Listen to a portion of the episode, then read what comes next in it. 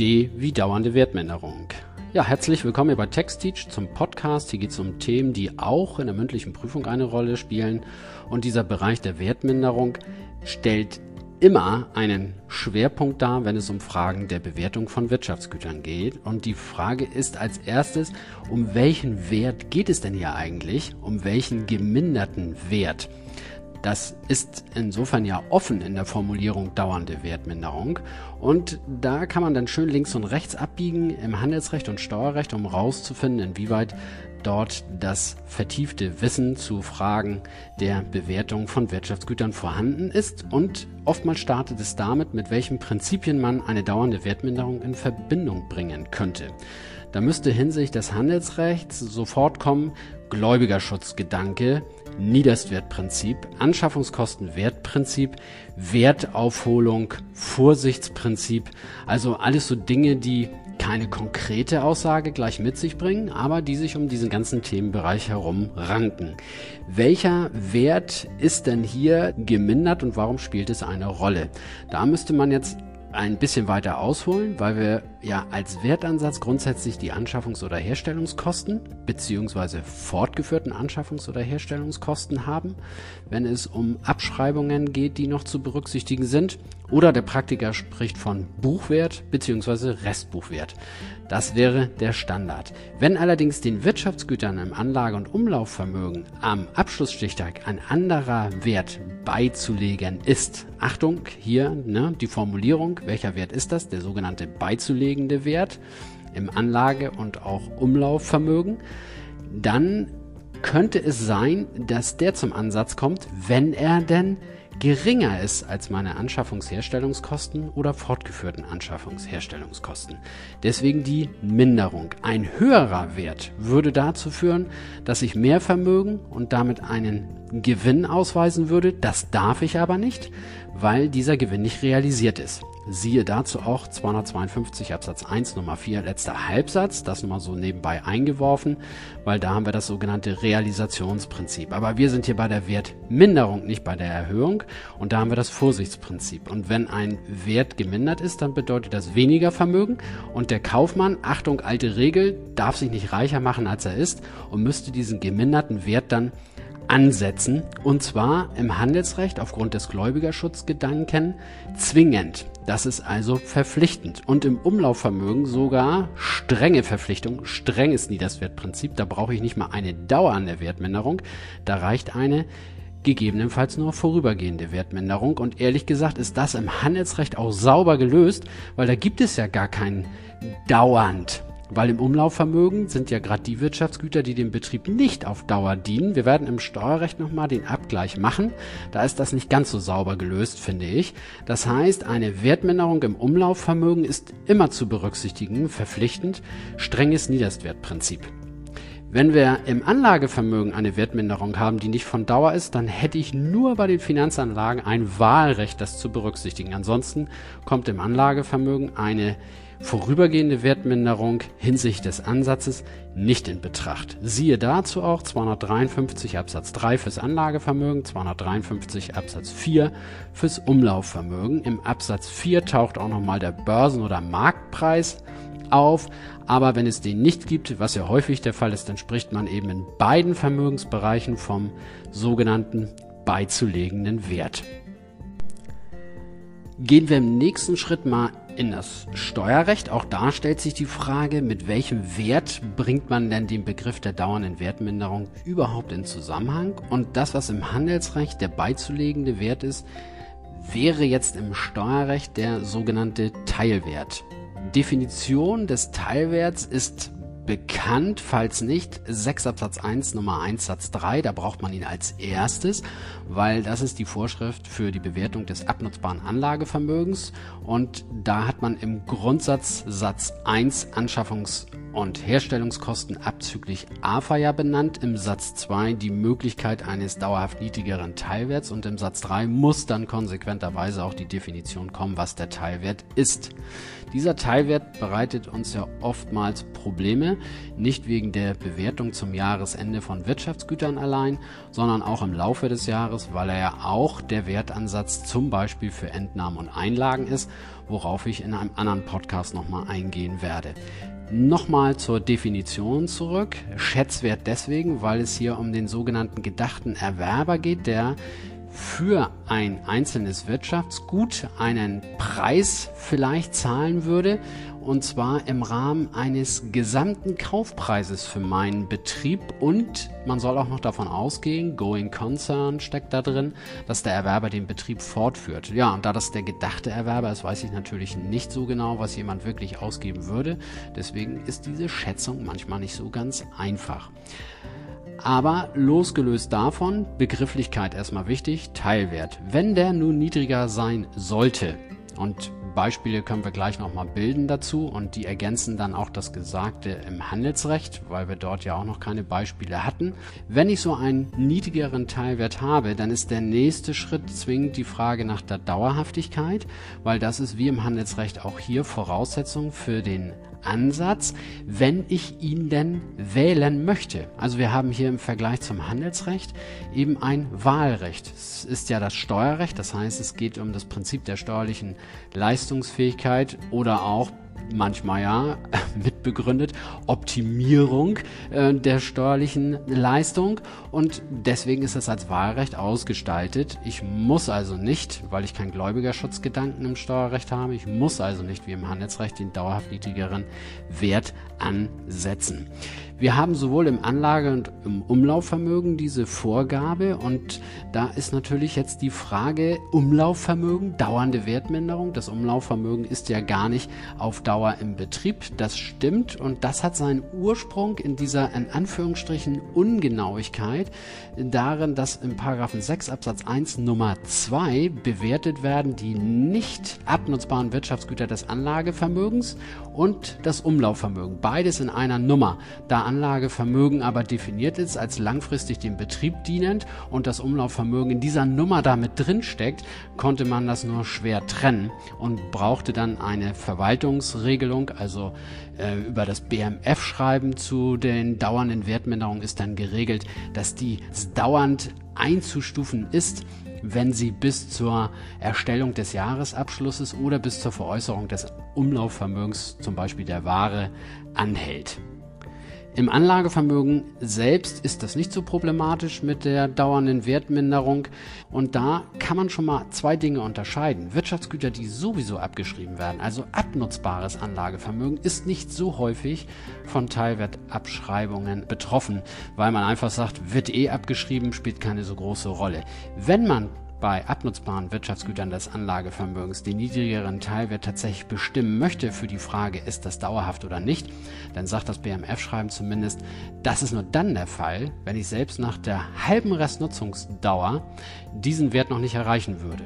Und das ist natürlich ähm, gerade wenn man sich so Wirtschaftsgüter anguckt, die eine lange Nutzungsdauer haben, schon ein ganz schöner Abschlag, der dort stattfinden müsste. Ich sage mal spaßeshalber unter dem halben Restbuchwert. Formuliert ist es im BMF-Schreiben etwas anders. Wenn das so wäre, hätte ich die Wahl, ob ich zusätzlich noch einen Abschlag vornehmen sollte und ob sich das für mich steuerlich lohnt. Ja, kommen wir mal zu den angekündigten Beispielen. Also im abnutzbaren Anlagevermögen hat man mit Teilwertabschreibungen, also mit einer dauernden Wertminderung in aller Regel nur zu tun, wenn die Nutzungsdauer für ein Wirtschaftsgut entsprechend lang ist. Natürlich ist es vorstellbar, dass auch ein Auto mal so eine starke Wertminderung erleidet, dass man davon ausgehen muss, dass selbst nach Ablauf der halben Restnutzungsdauer dieser Wert noch nicht mehr erreicht wird, so dass das gerechtfertigt wäre, die dauernde Wertminderung anzusetzen. Aber die Theoriebeispiele in diesem Bereich sind eher lange Nutzungsdauern von Maschinen, die dann auf einmal technisch überholt sind und der Wert so stark absinkt, dass man auch unter Berücksichtigung dieser Sonderregelung aufgrund des BMF-Schreibens zur steuerlichen Teilwertabschreibung nicht diesen Wert nach Ablauf der halben Restnutzungsdauer erreicht und äh, das dann gerechtfertigt wäre. Zur Abwicklung komme ich noch, was dann überhaupt passiert. Das ist eigentlich der gern genommene Fall auch in theoretischen schriftlichen Prüfungen. Losgelöst von dem Bereich des abnutzbaren Anlagevermögens hat man häufig die Fälle im nicht abnutzbaren Anlagevermögen, weil es dort ja die einzige Möglichkeit wäre, überhaupt nochmal zusätzliche Betriebsausgaben über einen Teilwertabschlag anzusetzen, nämlich zum Beispiel beim Grund und Boden. Das sind denn so Beispiele wie der Boden ist verseucht, oder im Industriegebiet siedelt sich nebenan ein Gewerbebetrieb an, der nun gar nicht zum eigenen Gewerbebetrieb passt. Also ich habe den Ökoladen und nebenan kommt dann auf einmal eine Müllverwertungsanlage. Oder es war ein Autobahnzubringer geplant, der nun doch nicht gebaut wird, so dass dort entsprechend Abschläge auf die Grundstücke erfolgen müssen. Das ist dann meist auch belegt mit einem Gutachten und dann kommt es eben zu einer Reduzierung des Wertansatzes. Und wenn wir schon im nicht abnutzbaren Anlagevermögen sind, dann sollten an der Stelle auch die Beteiligung, die Finanzanlagen, die Wertpapiere nicht unerwähnt bleiben. Und dazu sagt die Verwaltungsregelung, egal ob nicht abnutzbares Anlagevermögen oder Umlaufvermögen, bis auf eine Bagatellgrenze von 5%, die nicht zu berücksichtigen wäre als Abschlag, können die Wertpapiere bei darüber hinausgehenden Wertverlusten mit dem geringeren Wert angesetzt werden. Alle diese Möglichkeiten, und da sage ich bewusst Möglichkeiten, werden im Steuerrecht in aller Regel dann genutzt, wenn man die daraus dann entstehenden Betriebsausgaben für die steuerliche Minderung, also für die Verringerung meiner Steuerbelastung verwenden möchte während es im Handelsrecht eben verpflichtend ist, diese niedrigeren Werte aus dem Gläubigerschutzgedanken heraus anzusetzen. Also Verpflichtung Handelsrecht, Steuerrecht eher bilanzpolitische Maßnahme vom Einzelfall abhängig. Was noch ganz wichtig ist, auch fürs Steuerrecht, wenn wir im Bereich der Beteiligung sind und Abschläge vornehmen, dann kommen die eben nur nach 3c so weit in Betracht wie auch nach dem Teil Einkünfteverfahren später die Einnahmen aus der Veräußerung berücksichtigt würden, also nicht in voller Höhe, sondern nur anteilig. Das ist immer ganz wichtig, auch für die Frage natürlich der Klausur, aber auch in der mündlichen Prüfung ist natürlich so ein Hinweis nochmal etwas wert, dass man diese Unterscheidung soweit überhaupt kennt. Das wäre aus meiner Erfahrung heraus das, was am meisten vorkommt und auch am meisten dann an der Stelle gefragt ist. Jetzt könnte natürlich jemand dabei sein und sagt, ja, mir fällt da noch ein Fall ein, nämlich der Bereich der Forderung. Das stimmt, aber da würde ich ganz gerne noch eine extra Folge zu machen, weil wir da insofern ja auch noch mal ein bisschen abbiegen müssten in die Umsatzsteuer und das wird mir hier jetzt an der Stelle ein bisschen zu lang werden. Ja, kommen wir dann in dem weiteren Teil jetzt zu der Frage, wie und wann wird das Ganze berücksichtigt? In aller Regel sind die Bewertungen ja zum Jahresende vorzunehmen und da ist vorab im abnutzbaren Anlagevermögen erstmal die reguläre AFA von Bedeutung und erst danach würde man gucken, ob eine dauernde Wertminderung zu erkennen ist, die dann eben auch dazu führt, dass ein Ansatz überhaupt gerechtfertigt wäre. Wie gesagt, nochmal Hinweis auf diese BMF-Regelung im abnutzbaren Anlagevermögen relativ selten. Im nicht abnutzbaren gibt es gar keine reguläre AFA, da wäre dann jede Wertminderung, jede dauernde Wertminderung zum Ansatz zu bringen, wenn ich dieses Wahlrecht ausüben möchte. Das ist in aller Regel ja der Fall, steuermindernd und verpflichtend fürs Handelsrecht. Im Umlaufvermögen ist es so, dass wir wenn ich die Forderung außen vor lasse, hauptsächlich die Anwendung im Bereich der Waren- und Rohhilfsbetriebsstoffe wiederfinde. Und da ist die Wertminderung oftmals im Inventurwert mit enthalten. Im Anlagevermögen, habe ich es auch ja eben schon ein paar Mal erwähnt, haben wir immer so eine zusätzliche Abschreibung, außerplanmäßige Abschreibung, Teilwertabschreibung, je nach Kontenrahmen, also je nach Dialekt haben wir aber sprachlich quasi einen zusätzlichen Aufwand, der erfasst wird und der wird auch ausgewiesen. Im Bereich des Umlaufvermögens sieht man nicht immer unbedingt die Teilwertabschläge. Das ist unterschiedlich. Bei manchen ist es so, dass sie das mitbuchen und dadurch ist das auch erkennbar. Bei anderen steckt das im Gesamtwert der Inventur irgendwo mit drin, dass dort bestimmte Warengruppen oder Gruppen von Rohhilfsbetriebsstoffen einem Abschlag äh, unterliegen, den ich aber auf den ersten Blick gar nicht erkennen kann. Das ist letztendlich den Folgen geschuldet, auf die ich auch gleich nochmal eingehe, weil die Folgen nach einem Teilwertabschlag eben unterschiedlich sind im Anlage- und Umlaufvermögen. Aber erstmal so zur Vorgehensweise, was die Buchung angeht. Denn ähm, das ist ja ganz wichtig, was mache ich überhaupt mit so einem Teilwertabschlag? Und manchmal wird eben auch danach gefragt, wie wickeln Sie das dann in der Praxis überhaupt ab? Die Folgen, die sich nun ergeben, sind manchmal ganz isoliert in Klausuren ja wiederzufinden und auch in der mündlichen Prüfung, weil es dann heißt, es hat eine Teilwertabschreibung, eine Abschreibung auf den niedrigeren beizulegenden Wert stattgefunden und ja, dann kommt ein Sachverhalt dazu. Und der Sachverhalt ist meist der, dass der Wert sich wieder erholt. Das ist selten im abnutzbaren Anlagevermögen der Fall, aber im nicht abnutzbaren, zum Beispiel beim Grund und Boden, kann man natürlich so einen Fall prima gestalten, indem man sagt, na, also die nebenan entstehende Müllverwertungsanlage kommt jetzt doch nicht. Oder die Bodenverunreinigung ist beseitigt worden. Oder der Autobahnzubringer, der geplant wurde und zunächst eine Absage erhalten hat, der entsteht jetzt dennoch.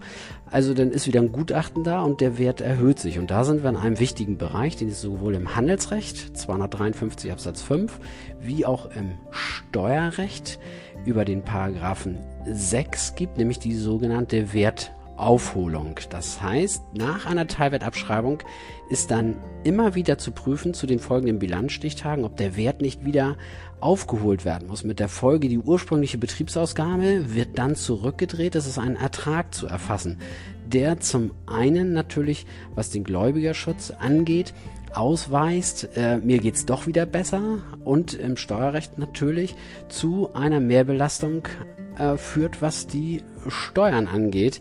Nämlich die Gewinnerhöhungen führen ja dann dazu, dass mehr Steuern auch zu zahlen sind. Deswegen ist das zum Beispiel auch ein Interesse der Verwaltung, dass dort nach Teilwertabschreibungen die Wertaufholungen in den Folgejahren geprüft und angefragt werden.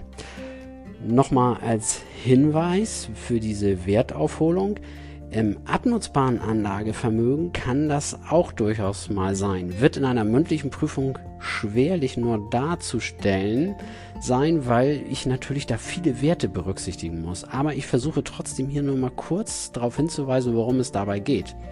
Angenommen, eine Maschine hat einen so großen Abschlag im Wert gehabt, dass wir eine Teilwertabschreibung vorgenommen haben und der Wert der Maschine würde sich jetzt auf einmal wieder erholen. Das kann zum Beispiel sein, weil man sagt, naja, die Technik hatte sich so stark verändert, dass die alte Maschine nichts mehr wert war und dann auf einmal stellt man fest, die neue Technik, die taugt aber gar nichts und die alte Maschine wird doch wieder interessant auf dem Markt. Dann hätte man diesen Fall. Nun habe ich den Teilwertabschlag vorgenommen und ich habe von da an natürlich auch weiterhin auf die Restnutzungsdauer verteilt Abschreibungen berücksichtigt. Wenn der Wert der Maschine jetzt wieder steigt, dann müsste ich natürlich gucken, bis wohin wird denn jetzt eine Wertaufholung überhaupt gerechtfertigt sein. Und dafür brauche ich eine sogenannte Schattenbuchhaltung. Das heißt, wenn im abnutzbaren Anlagevermögen tatsächlich eine Teilwertabschreibung vorgenommen wird, dann läuft aber trotzdem im Hintergrund immer noch die alte Abschreibung weiter als Maßstab dafür, was meine Höchstgrenze, das Maximale wäre, wenn es zu einem Fall der Wertaufholung geht. Weil Maximaler Ansatz Anschaffungskostenwertprinzip 253 Absatz 1 HGB kann immer nur sein Anschaffungskosten und bei abnutzbaren Wirtschaftsgütern abzüglich Abschreibung. Deswegen muss ich wissen, wo wäre ohne Teilwertabschreibung der Wert meiner Maschine gewesen, um im Zeitpunkt einer Wertaufholung überhaupt bestimmen zu können, bis zu welchem Wert das maximal möglich ist.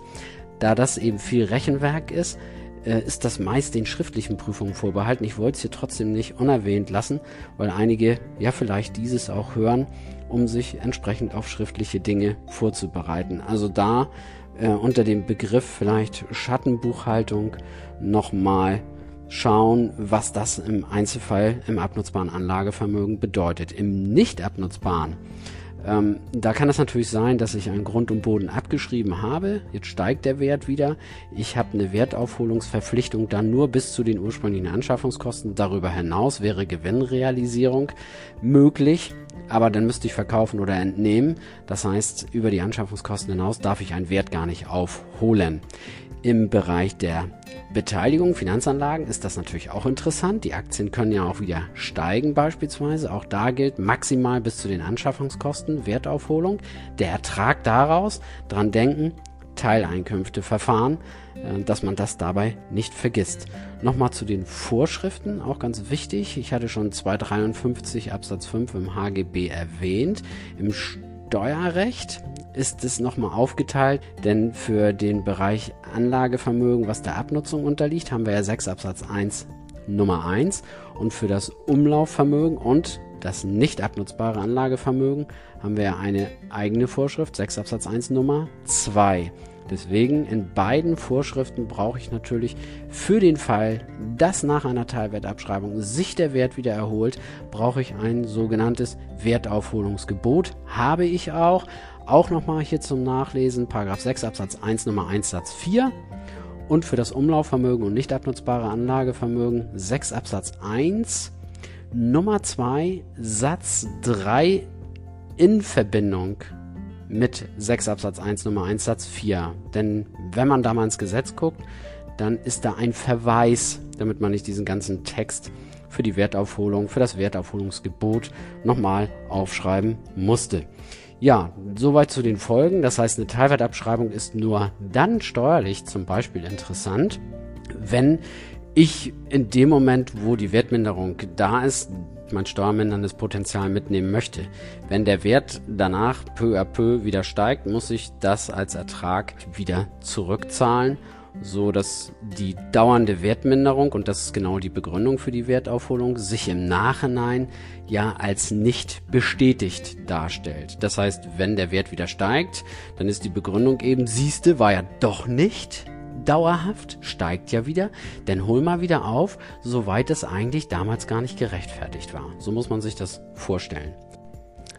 Zum Abschluss dieser Problematik der Werteaufholung möchte ich nochmal das Umlaufvermögen erwähnen. Da hatte ich vorhin schon gesagt, oftmals stecken dort Teilwertabschläge in dem Inventurwert mit drin und sind gar nicht offen ausgewiesen, so dass man in der Folge eine Wertaufholung auch nur schwerlich überwachen könnte, weil man allein den Teilwertabschlag schon gar nicht erkennen konnte. Aber im Umlaufvermögen muss man auch zugeben, dass eine Wertaufholung längst nicht so häufig wie im Anlagevermögen stattfindet, weil das Anlagevermögen ja dem Betrieb auf Dauer dient und damit auch auf Dauer vorhanden ist, während das Umlaufvermögen oft ja am nächsten Bilanzstichtag schon gar nicht mehr da ist, weil es zwischendurch abverkauft wurde. Ausnahmen gibt es natürlich dazu, aber das ist längst nicht so häufig der Fall, dass eine Wertaufholung im Umlaufvermögen zu prüfen wäre, wie es im Anlagevermögen der Fall ist. Ja, das ist ein relativ langer Podcast geworden, zugegebenermaßen. Es ist ja auch ein komplexes Thema aus meiner Sicht, aber eines der wirklich interessantesten, wenn man ein bisschen in die Tiefe gehen möchte, für die Frage, was ist eigentlich eine dauernde Wertminderung. Ich hoffe, ich konnte mit meinen Ausführungen helfen, Denkansätze mit auf den Weg geben und wünsche wie immer viel Spaß bei der Arbeit. Ciao, ciao.